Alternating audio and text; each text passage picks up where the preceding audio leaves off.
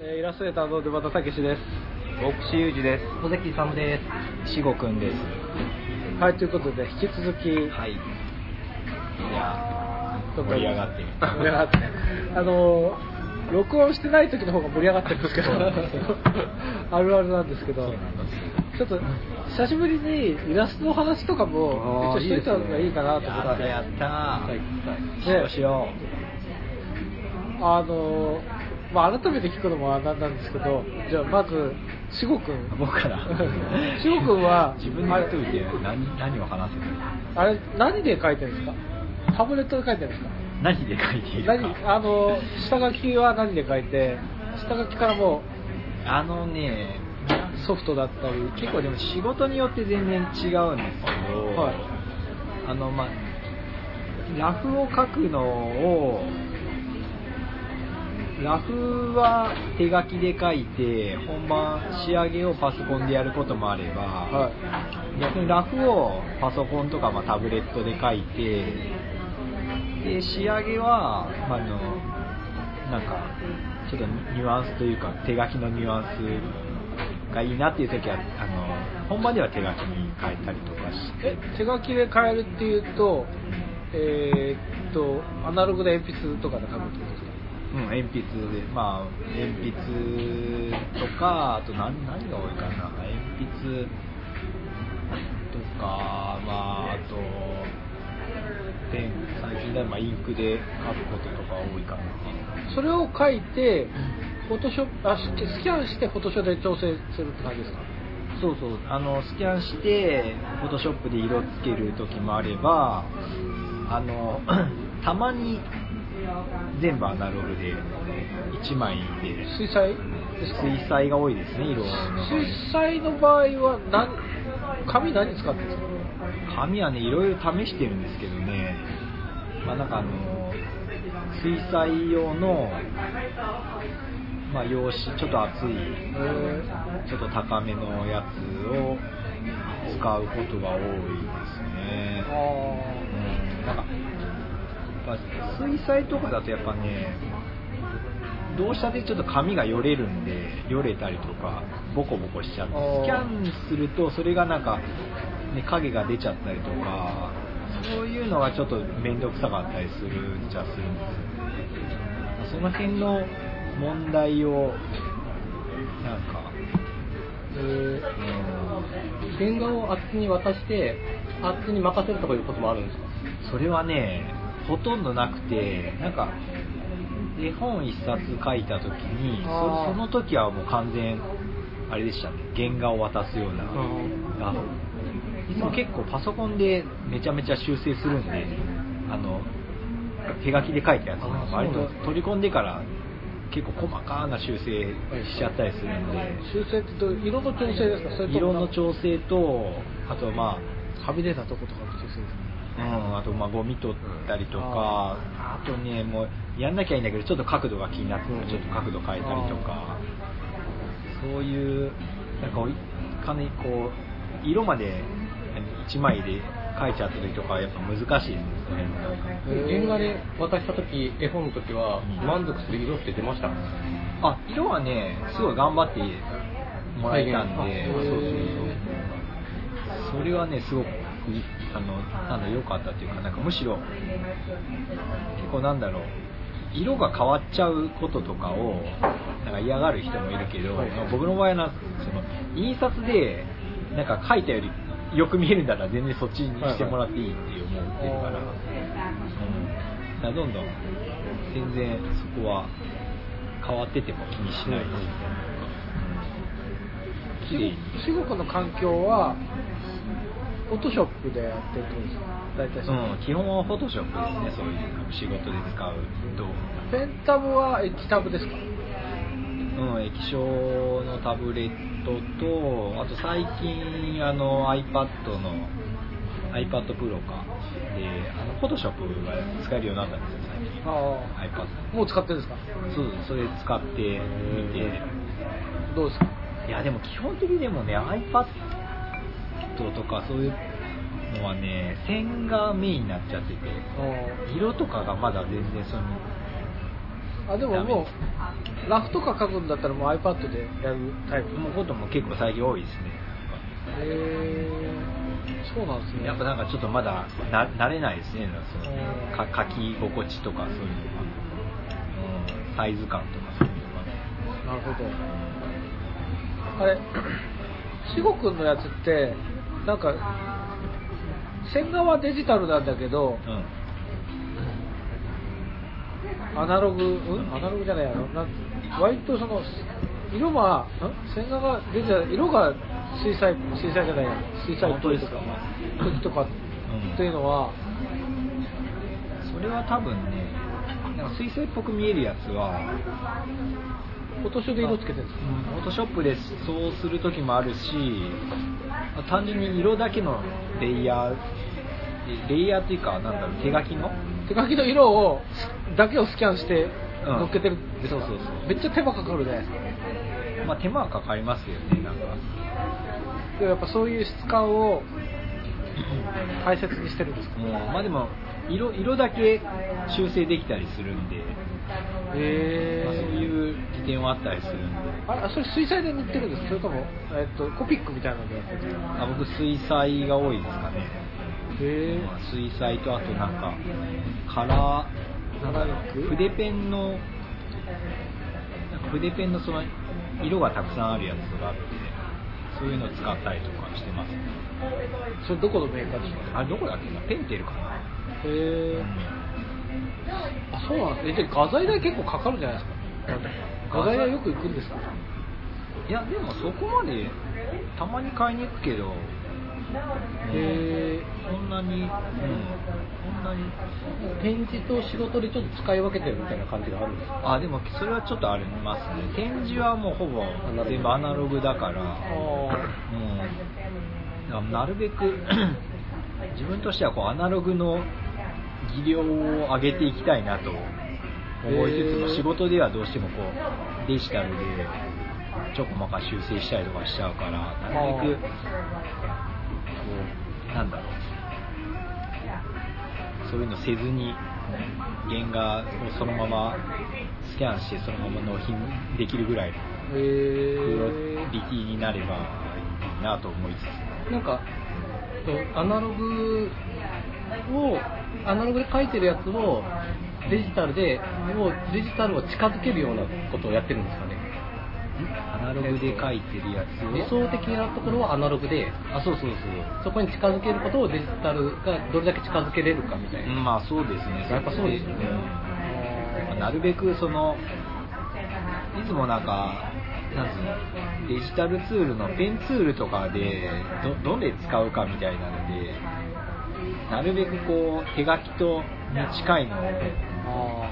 選びたいんですけどねなんかどでも難しいですね意外いろんな調整できるじゃないですかはい今ペンツールでもなんかぼかし具合とかこう筆の圧力でちょっと変えたりとかあそれがまだね自分にこう適したのがまだわかんないですねなんかそれちなみにポカイで連載してた、いはいあれは何で書いてたんですかあれはねえっ、とあれはあれかなりアナログっぽいですね鉛筆で線画は鉛筆で書いてそれをスキャンして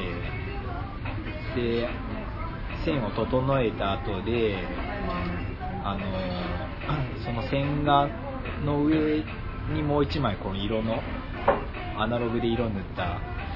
やつを書いてあそれをまたスキャンしてすごそうパだからパソコン上で合わ合わせてるに二層にあれ鉛筆でも鉛筆のスキャンして別に二回強化とかしてないですよね普通にもうあしてないですね普通にスキャンしたものを、まあ、ゴミとか取スっキてャンして、まあ、ちょっと濃さを変えたりとか、あうんあ、へえそうでしょうねだからそうしごくんのイラストのすごいイメージって、あれデジタルなんだけどこれめちゃくちゃ手書きだな手書き感だなっていえうだからそのだから今回の漫画のやつはわほぼ割とアアナログアがナログでですねあのポパイとかだからマガジンハウス系って結構そうですよねそうですね割と雑誌自体がそういうここのそっちのが好まれてアナログあーえその指定があるんですかいや全然ないですよで志く君がこうこうだなと思って今回これでいこうみたいな感じでうん決なんかめて自る分もそっちになんかなんか手手書き感の方がなんか自分は好き好きだから、いや確かにすごいいいですよねやっぱり今そういうイラストが増えてる中志くんのイラストすごいだから映えますね うんいやそんでもないけどなんかいやフ単ァンが多純にいこ理由わかるうなんだろうこうか書くなんだろう書くこと作業自体は手書きの方がすごい好きだからあのそのなんだろうその感覚なんだろうななるべくだから仕事の縁もそれで完結させたいところはあるんだけどやっぱこうクオリティ的にちょっとあの難しいからパソコンで作業で保管してるっていうなるほど感じですかねでもだんだんそのなんだろうねスピード感とか考えるとパソコンのやつもどもっと使いこなせるようにはならんとあかんなとか思いつつも、えーやっぱりでも書いててた楽しさはあんまりまだないですねパソコンで作業して、あうーでももうそうやってペンタブとも使いペンタブも iPad Pro も使いこなせてるってことはん、いや使いこなせてないんだよなそうなんですねそう中途半端な感じで使ってる感じですかねまあ、デジタルとアナログ1枚同じイラストワンカットで言ったら、んどれぐらい差がありますさあの差時間の差時間の差かどれぐらいあるんだアろナうログが2倍とかですちゃんと測ったことないけど、意外と変わんないのかもしれないですね。どパソコン、すごいやっぱ、細かいところ、なんか、手書き文字とかもなんかちょっとなんか濁点がちょっと気に食わなかったりちょっと直しちゃったりとか本当にね変に触っちゃうそうそうそうそういうのもあるからへ意外とどうなんだろうなでも手結局でも手書きで書いたやつも同じようにパソコンで修正したりとかしちゃうからその分やっぱちょっと手書きの方が時間かかる1.5倍ぐらい違うかな、うんちなみにだって手書きを書く時のラフ画があってラフ画を鉛筆画に乗っけるってことはそれをまた上からなぞったりするってことですよね、そうですねそれでラフを書いてその上にまた紙を置いて、うんまああれですかあの明るいあのうんライトそうそうそうライトバンクの上で鉛筆を書いて、でススキャンしてってことですよねそうですね、まあ、まあペンの場合はペンだけど、うん僕あもら僕も鉛筆の作業でちょくちょくやるときあるんですけど変な感じだなとで思っそれてなんですか紙はコピー紙みたいなやつですか僕はコピー紙ですけどうんまあコピー紙よりもうちょっといいやつかないいやうんつスケールでもスケールやつなんですスケールやつえな何紙なんですかななんか普通の、まあ、よく使うのがこれなんかレポートパッドみたいなあレポートパッド使うんですね、それどこのメーカーですかこれ何マルマンあ白なんだマルマンっていう、丸マンこれ割とよく使ってるやつですよあ違うんですかやっぱ書き滑らか書きで心し地っかり書けるえー、それもなんかいろいろ試したんですかまあいろいろ、まあ、試してまあまあ書き心地がいいのえにー、これになってま鉛筆の誤差はす誤差は 2B えっとね 4B かあ 4B 使ってんですかなかな確か今使ってるのは汚れないですかねえ左から書いてくる左右利きの場合左から書いてくるああでもそう左側から書いてっていうか、うん、だから漫画描く時も左側から書いてる書いててあーすごい回さないですね回すやつじゃないんですあ違う違う違う、そうそういう問題もあるから結構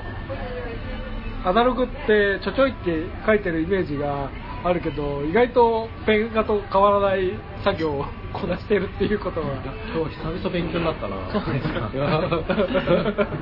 いや宮宮崎駿のドキュメントが好きでよく見てるんですよ、はいあの DVD を、はいそしたらもう若い頃はあの HB とかでガリガリ書いてたけどもうもう手が手が痛くなっちゃう筆圧がもう手が痛衰えて今 6B ぐらいだよ ってえーえそれいくつの時の宮崎駿が言ってそれはポニョの時のあ DVD なんですけど 6B ってなんかでもあのもう手がゴワゴワだって言ってましー たあーあの、なんていうんですかっけ、あれ、なん、なんていうんですか、えっと、腱鞘炎。腱腱鞘炎鞘炎も通り越して、もうゴワゴワだよ。通り越して動画って相当書きそうだもんねもうアニメーターはもうみんな本当に。若いやつは B とかでやっ HB でやってるけど、もう。っていうのを聞いて、かっこいいなと思って、僕も 4B とか、ちょっと柔らかいやつにして まえすそれ柔らかいあの細かいの 4D とかで書いてあえ楽の初めの楽のあ初めのはい初めのシャシャーペンもなんかちょっとあの柔らかいやつあーそう僕もその両方が欲しいんですよなんて言ったらいいかな細細いけど濃い濃いあー濃い濃いって柔らかいやつがあって、はいはで僕シャーペンなんか海外で買った時にハワイとかなんかそういうグアムとか行った時に、まあ、どこだったかなピックのシャーペンがビックだっけビックでいいのかあのシャーペンがすごい本当に10本とか20本束になってて結構4500円なんですけどそそれが、まあ、0.7なんですよ、すっごいもうチャッチーシャーペンなの、えそれねシャーペンってあのカチャカチャのやつですかそうですカチャカチャなのあそういうことなんですね0.7なのにそのすっごい書き心地がいい柔らかいですよで0.5ぐらいになるとめっちゃガリガリしててあのそうなんです書けなくてだからシロさんとか言ってるのは本当の鉛筆ですよね鉛筆鉛筆ですよねうんだからなんかわざとこう鉛筆をザラッとしたい時とかは、はいはい僕もあの 2B とかの,、あの鉛筆があったりするんですけど山本さん細い方がいいんですかいやなんかラフ書くときとかはそうそっちの方がいいな、へーなんか柔らかい方がいいな、うんであんまり濃いやつそうそうだからこまこまごましちゃうとあれだし、もう最近はそうねやっぱ柔らかいっていうのは分かるシロさんの線が鉛筆っていうのもすごいですねうん鉛筆が多いですね割と、確かに鉛筆で書いてんだろうなとは思ってんだけどその作業たるやねあれ大串さんはもう全部前回も聞きましたけど全部アナログですもんね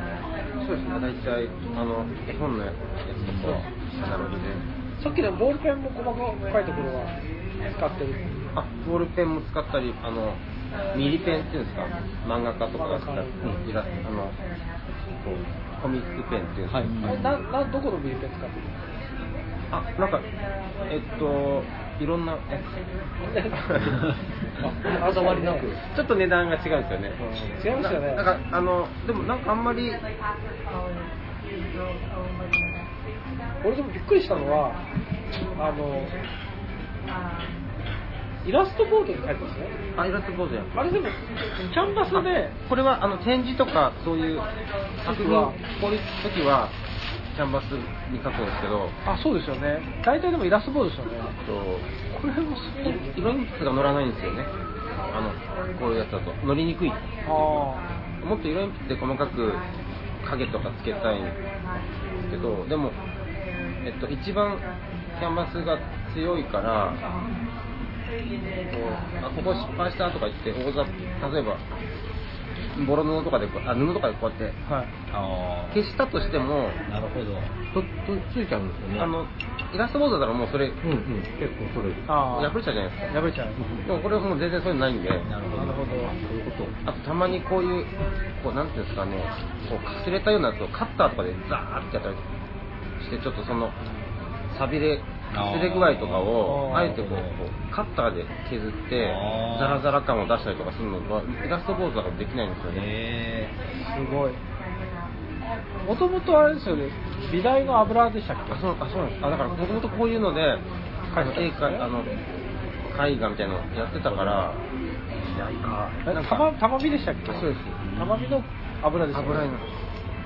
相当だからたまびの油なんて相当レベル高いですそよの展示と技術畑こう作品作ると言ったらこうこっちの方があの大きい大きい作業っていうんですかそのなんかそのカッターとかでガーってやったりとかなんかそういうのがやりやすいっていうんですか僕これすごいなと思ったのこの細かいのあるじゃないですか、んえーっとリハビリ技術展で出してくくださった絵でこのラジオのなんスピーカーなのかなこれアンプみたいなアンプじゃんあはいこのアンプの点々とかこれどうやって書いてあるんですかちょこちょこちょこちょこちょこってこれすっごい均等にドットが乗ってるけどあれちょっとどうやってやったんですか覚えてないですか あこれは黄色いまずこの黄色いのが全面に塗ってあって、はい多分それを上からボールペンでこああう定規でこうやってシャッシャッシャッシャッあだと思うあーえー、あそうなんだすごいああそうか多分多分そうそうだそうだ、はいえじゃあこれはこれもそうですかあのラジオのスピーカー部分っていうのあ頭 これは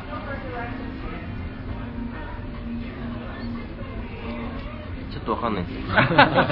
ちょっと待ってこれもすごい均一な線を描いてるからすごいなと思ってどうやってやったちょっとわかんないですあとあこれでもあれかなあれ使ってんじゃないですか使ってないかなんでもないです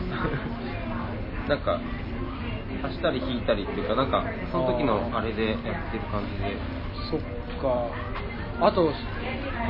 きり、なんていうの、その、レタリングっていうんですか、文字の、ものすごいこの、ナショナルとかも、ラジオとかも、ラジオ会館、もうこれ、なんかを、元があるんですか、自分でデザインしてあでもこれは、はあのパソあの下絵っていうかラフみたいのはパソコン上にあってそこにこれあ当てはめてあ取り出して、あのすごいアナログなんですけど後ろを鉛筆でバーってやってすごいあー転写乗っけて転写させてる感じですす ごいなるほどすごい昔のやり方あいでやすけどそうですよねいやなんかそうそうあと僕きすっごい初歩的で僕もキャンバスで書いたんですけどキャンバスでここしこの下書きを載せるじゃないですか、はいあそれ乗りにくいですよねどうどうしてるんですかこうやっぱりさっき言ったみたいになんか下書きを書いて紙で書いてそれを鉛筆こういう鉛筆でやって停車してる転写してるんですやっぱそうですよねちょ結構キャンバスってあのなんか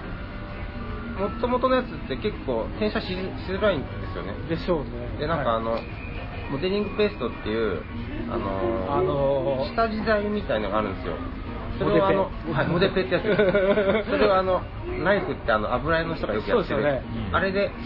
薄いやつを塗るんですよあ塗ってるんですか、はいあジェッソっていうのもなんかあるあんゲです、ね、ストに近いジェッソとモデルの違いジェッソの兄弟みたいはなどうどう違うんですかでその方が柔らかくてモデペンの方があの硬くなるんであー鉛筆とかが乗りやすいんですよそうそっかモデルをやるの使うんですちょねっとコンクリートの表あのこれはもうちょっとコン柔らかいコンクリートみたいな感じになるんですよ硬めのあ薄い、はあーそうなんですね、い、白っぽい感じのそうするとこういうのが鉛筆とか色鉛筆が乗りやすくなるんですよへーキャンバスそうなんだいやなんか僕モデペとか昔そういうのなんかあの僕も美術の予備校で、まあ、デザインとかの専攻を予備校通ってたんですけどやっぱりこう平面構成とかあるんですよその時にやっぱりアクリル絵の具すごい買ってモデペとかジェッソとかっていうのをよくわかんないけどそういうの下下地で塗るといいよみたいなのをなん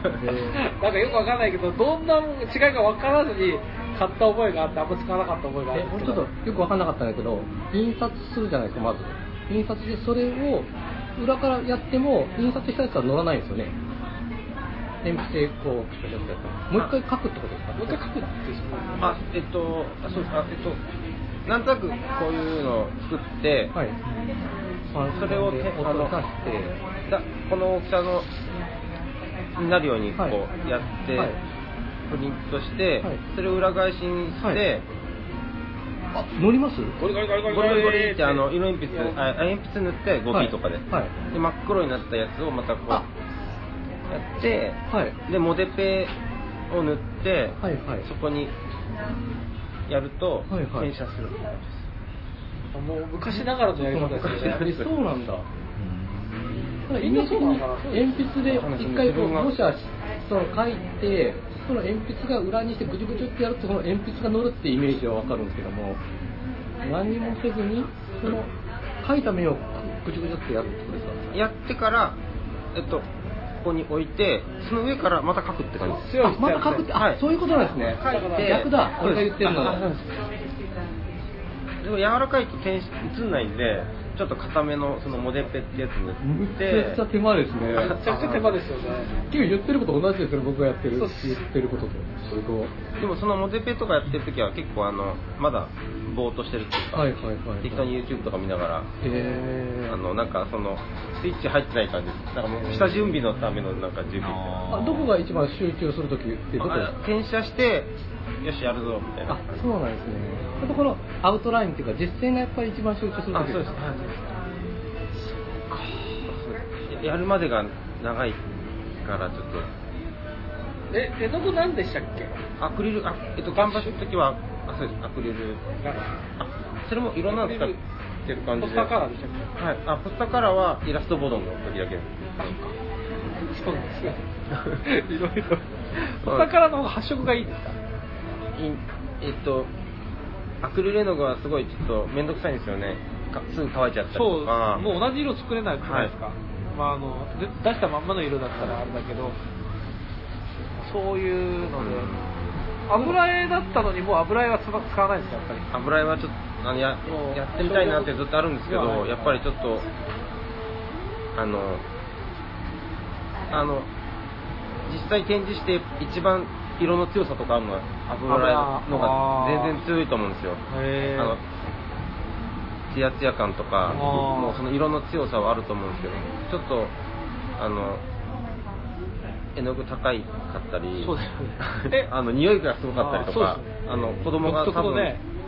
すごい危なかったりとか、なんか、危ないですか、油って。なんか、体に悪そうな。体が アクリルも独悪そう特な匂いで、でも予備校とかって油絵のとこ入ると、もう、もわっとしますそうよそね、う独特のあの油の油絵の匂い、はいあこれ絶対油絵だっていうのは分かりますからね、一枚はあだけでも。アクリルだとちょっと水でシャカシャカってやったらもう筆、もうそれで綺麗なんですけど、油だとやっぱりその後にもう一回なんか、すごい丁寧に洗ったりとかそう、ですよね、油絵手間暇が、もう油絵あんまり通ってなかったから、勉強になるのあれだけで。でで、もこれ、あ、ごめんつ艶剤とか見てるんですかあ、ないです。あの、ちょっとこういうレトロっぽい乾いた感じが好きなので、なるほそのあんまりやってないです。なんかピンポイントでその油絵使うとかいうことないんですかあはあんまないですねあそうなんだもう油絵の具がもうないですあ家にないんですね、あ簡単に手を出せないですねそしたら油絵はですねうんまあちょっとやってみたいなっていうのがあるんですど。いや、すごい。だからすごいんですよ。奥さんの絵の。けど、フォトショップでいうあの薄くこうレイヤーかけるような表現を油絵でやるとすごい綺麗なんですよあの薄く一層薄めにかけるみたいなのあるじゃないですかあーはいはいはいあのレイヤーこう、はいはいはいああいうのを油絵ででやれば例えばここに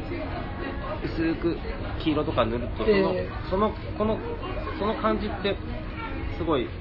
油絵とかがすごい向いてるんですよねえなんかこの絵の上にですかえああ例えば上に薄えー、いそ黄んな色ことをもできるんですかをあ薄くあの透明に近い,、はい近いような、はいはいはいはいこういうような黄,、はいはい黄色みたいなのをこう塗る塗ったりとか、はいはいはいすごい綺麗になるんですよね、え表現として、ー、はいはいあとそのレイヤーでレイそういうことをやるのはパーとかをあそうです上にかけるような感じですかそれをアナログあのアナログでやるのは油が一番向いてるってことなんですよあのそういうのがそれ重なってすごい綺麗なんですよねあの美術館とかにあるやつは、だからそちょっと手間が手間があるすごいアクリルでもその表現はできるんですけど、へーあのみあのそういう油絵のがです一応書いてて一番自分がなんだろうこうか快楽があるっていう場所ど塗り塗りの段階ですかやっぱりそうですね僕最後ぬ塗りあと顔とかのこういう影とかをあ入れてーる時楽しそうやってる時にこう確かに肌のところのうねん立体感のところとかじゃあもう割とさ最終段階あそうですよまねあ書いてる時反射光的なところ取っとく感じですか、最後。ああそうですねあ顔は最後に取っとくみたいな感じあでもあでも顔がうまくいかないとなんか気持ちが上がってこないかあらこの辺でやるみたいな。あのいやぜ前半の山間みたいなあ感ーじ前半の山を。で顔ができたらなんかいい感じになったら、はいはいあとはこう惰性でいけるからあとはこう気持ちよくできるみたいな、はいはいあすごいあなるほどねすごいあでもそうですねあの柔らこういうたかっちりしたところより顔とかが描くの気持ちいいなとか思う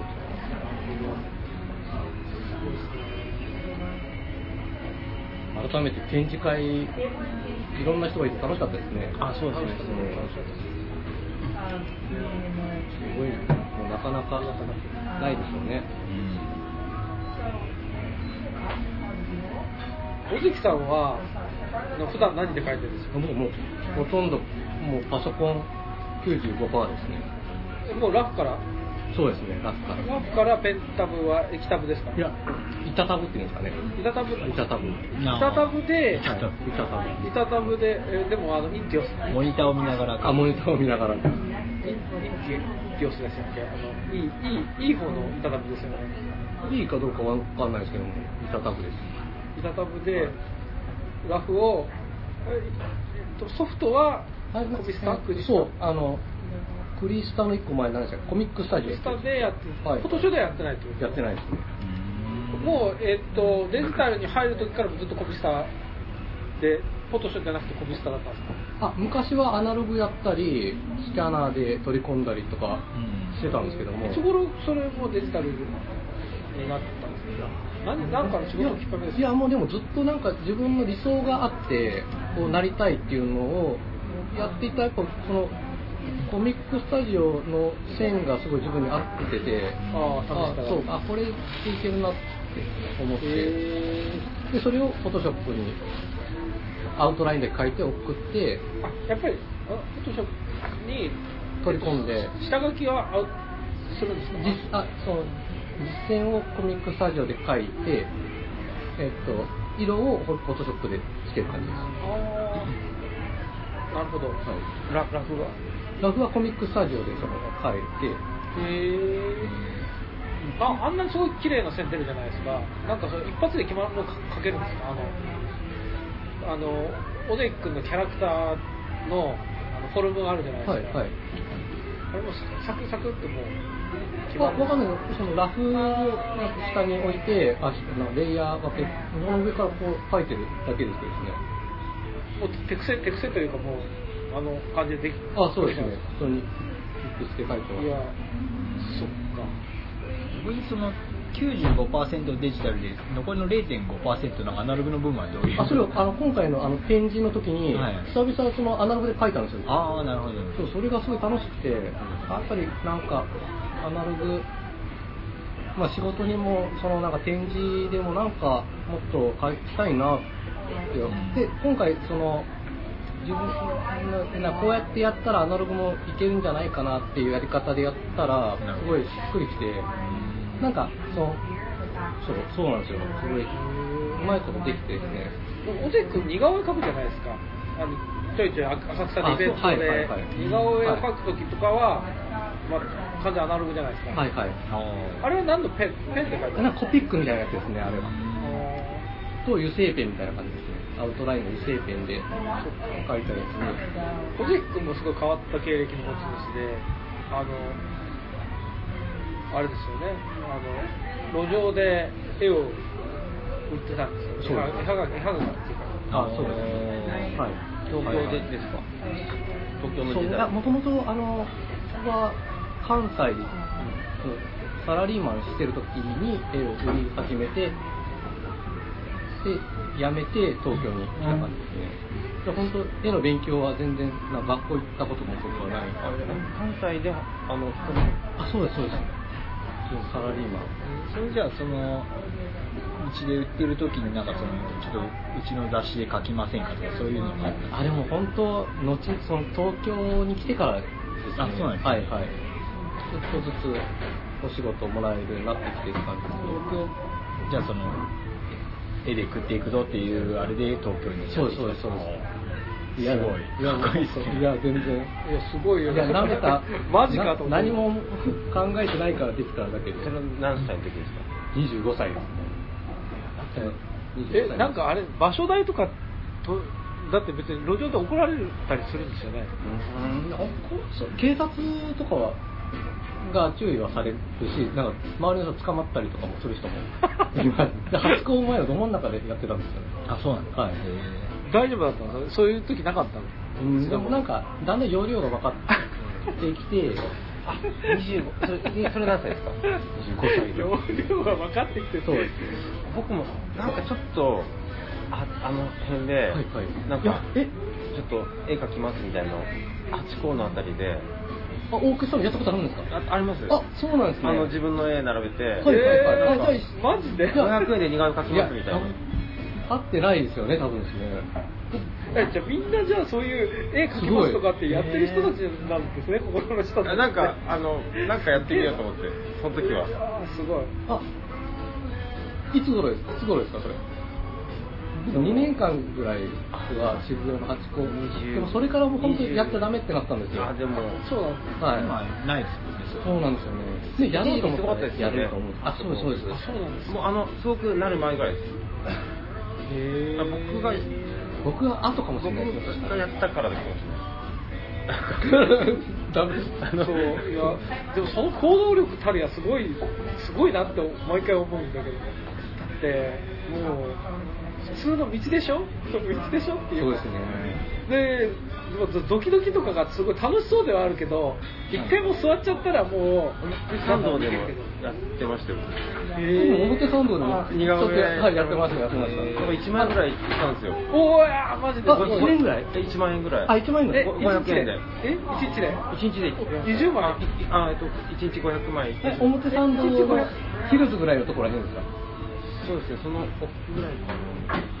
あ、もうちょっと行って交差点が、はい、あ交差点やっぱりそうですよねあの辺ですよねちなみにどういう客層の年齢とかだ男女比とかどういう感じの人たちが若い若い20代、 20代のえー、いいなじゃあ女の子が多い女の女の子こうまあもうでも500円でしょ大串さんの絵で500円でしょあこんなちあのポストカードのやつこタイれはプささっと描く感じですかそれともちょっとあのペンで黒ロッキーっぽいのやって色鉛筆とかでちょっと色塗ってみたいなかなりリアルタッチのそれともちょっとイラストタッチ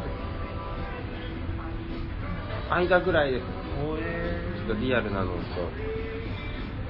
すげえ500円でやろうかなんか怒られちゃって警察にいや怒られますよね、はい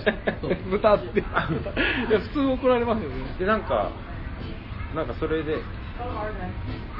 なんかすごい流行ったんですよ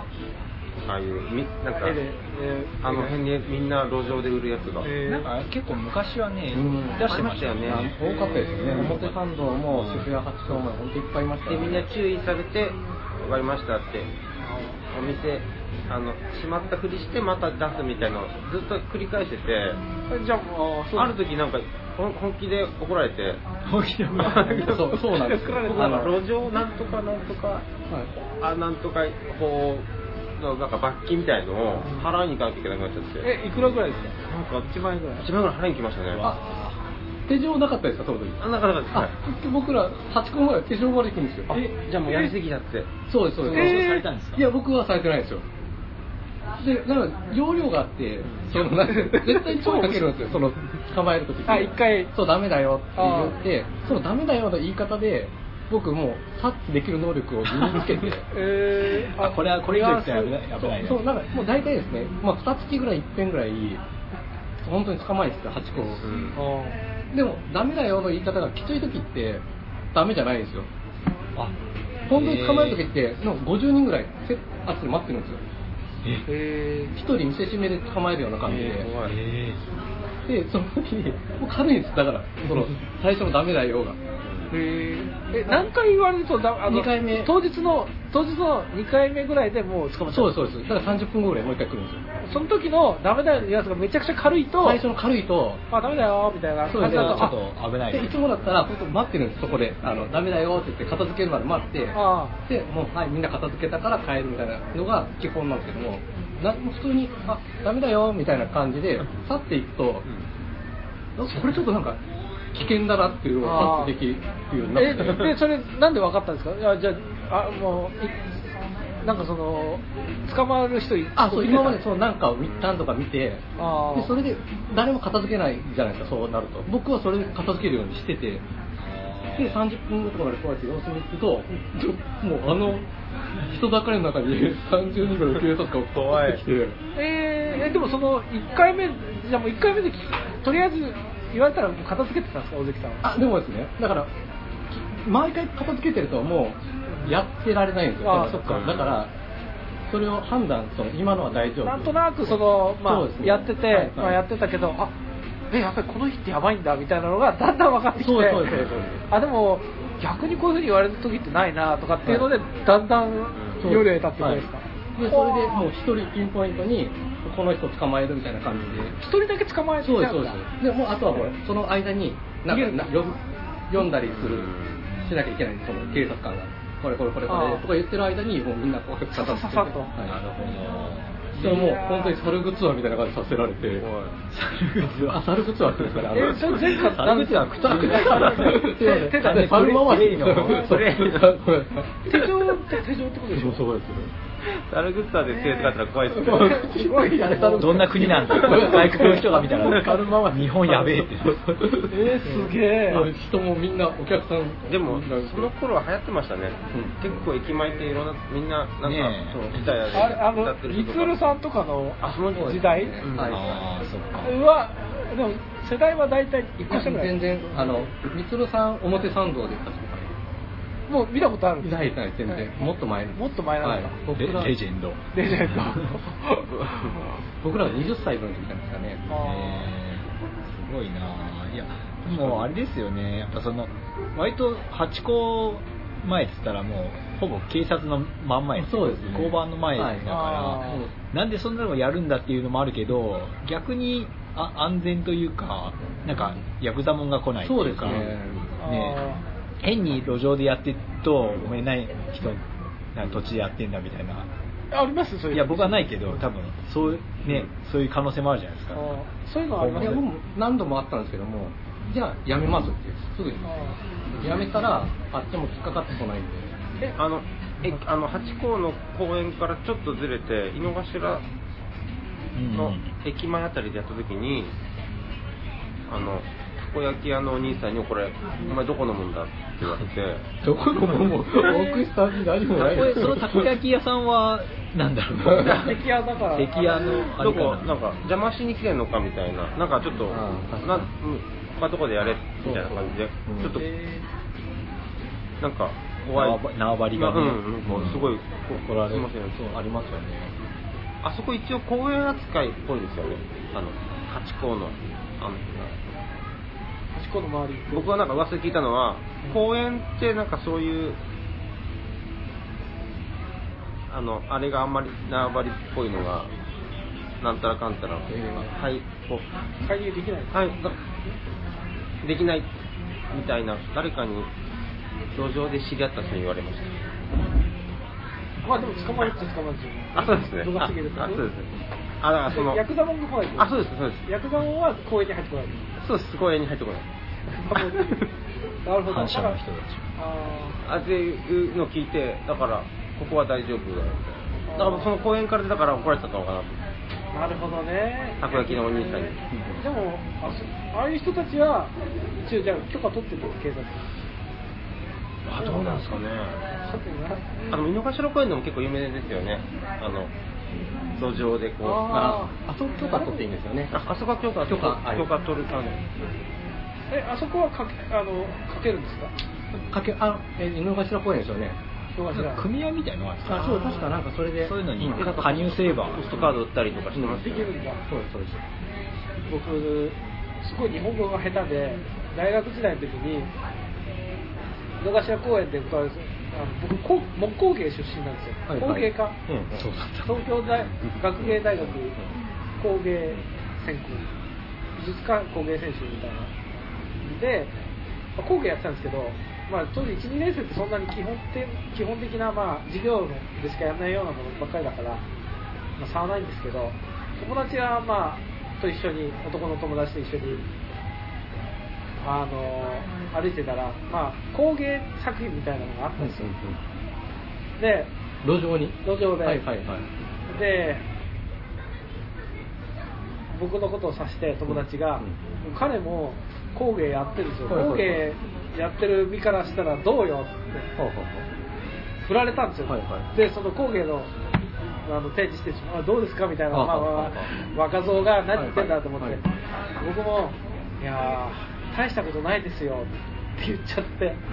僕がっていうね大したことないですよ僕がっていうはいあえあ僕そうがいうニュアンスでニュ言アったンスんですかで言言ったん言ったんだけど大したことないですよってあなたがってるそうそうそうあのあなたがって聞こえるようになっちゃったから言ってたように言ってたようになっちゃってすげえすげえだっても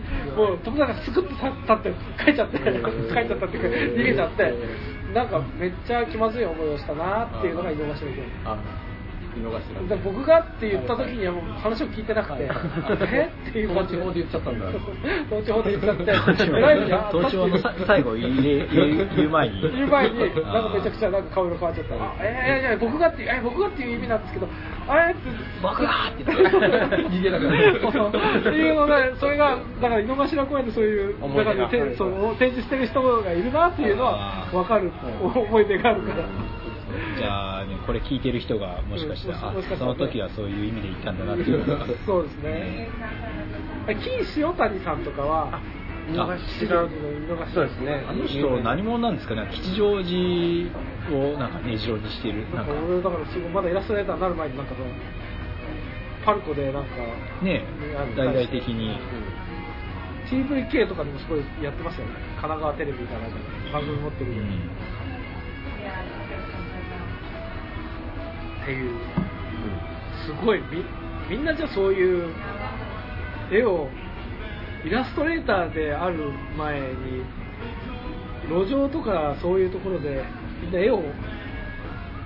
てそれでそういう経験ある人なんてすごいなそういうくくりだったんだストリートミュージシャン的スなトリート、ストリートアーティスうト。んすげえ。いや冬は寒いし本当大変ですよへーあ、でもそういうところで交流生まれるんですか、その近くの人たちうんそうですと。ね情報交換とか。そうですね渋谷のハチ公前は特にそういう輪が強かったですねへーでも今はもう、それがすごく禁止になってきたんでそうですねでやろうと思ったら結構やれどこでもやれるとは思うんですけどねす。そうなんですね。今そういうのやりたいという人がいたら、どこでやるのがおすすめとかあるんですかもうないいや全然本当どこでもやっていいと思うんですけどねで注意されたら片付けたらへー邪魔にならなくて逆に、そっか。そういう本出せないですもんね。逆に本当クリエポとかあーあのそうかいっぱいイラストレーターがいるところに出すより一人ポツンと出してた方がなんか結構大きい企業の人クとかリエコのも会場の前でやればいいんですいやそれ本当僕もなんかよくレザフェスの前で一回やったことあるんですけどあーそういうとこあーでもほんなんか怒られたなんかですね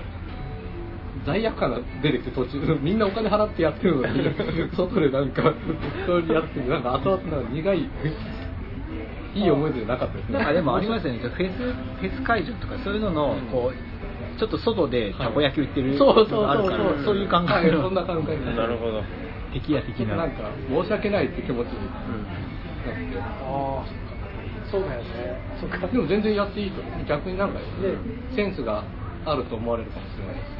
そっかそうだよね。そうだとお金払わなくていいよすげえ。たまたまやりたかったそう そうたまたまね。自分の両親 が大丈夫であれば全然オリオリンピック会場の中とか競技場のね入り口前とかでやれば確か人がね海外の人も来るしそうか、そうか。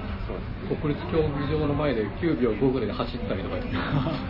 すげえ。ねすごい、まあ、そうだ、今、夢が広がるね、来年は。本当ですね特需があるんですかイラストレーターにないないののもうああったらあるんだもんなるべく関わりたくないけど話も来ないんだけどしてないですまあスポーツに雑誌とかでスポーツに絡んだちょっと便乗した企画とかがあってその挿絵とかがあるくらいだったらあありそうだいやけでどもオリンピックって結構なんか半半径あそっかすごい厳しいらしいじゃなえいディズニーみたいなもんそうそうなんかねあの五輪のマークもダメとかあダメなんですそうねなんか、うん、なんかあったんですよそっか言葉もなんか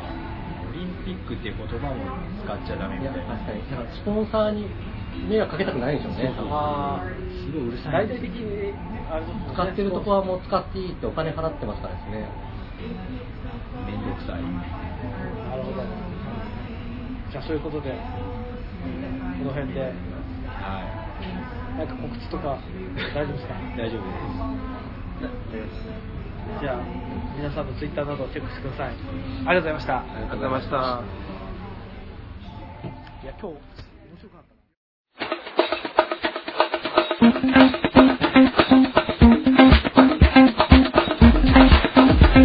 リハビリ手術。リハビリ手術。リハビリ手術。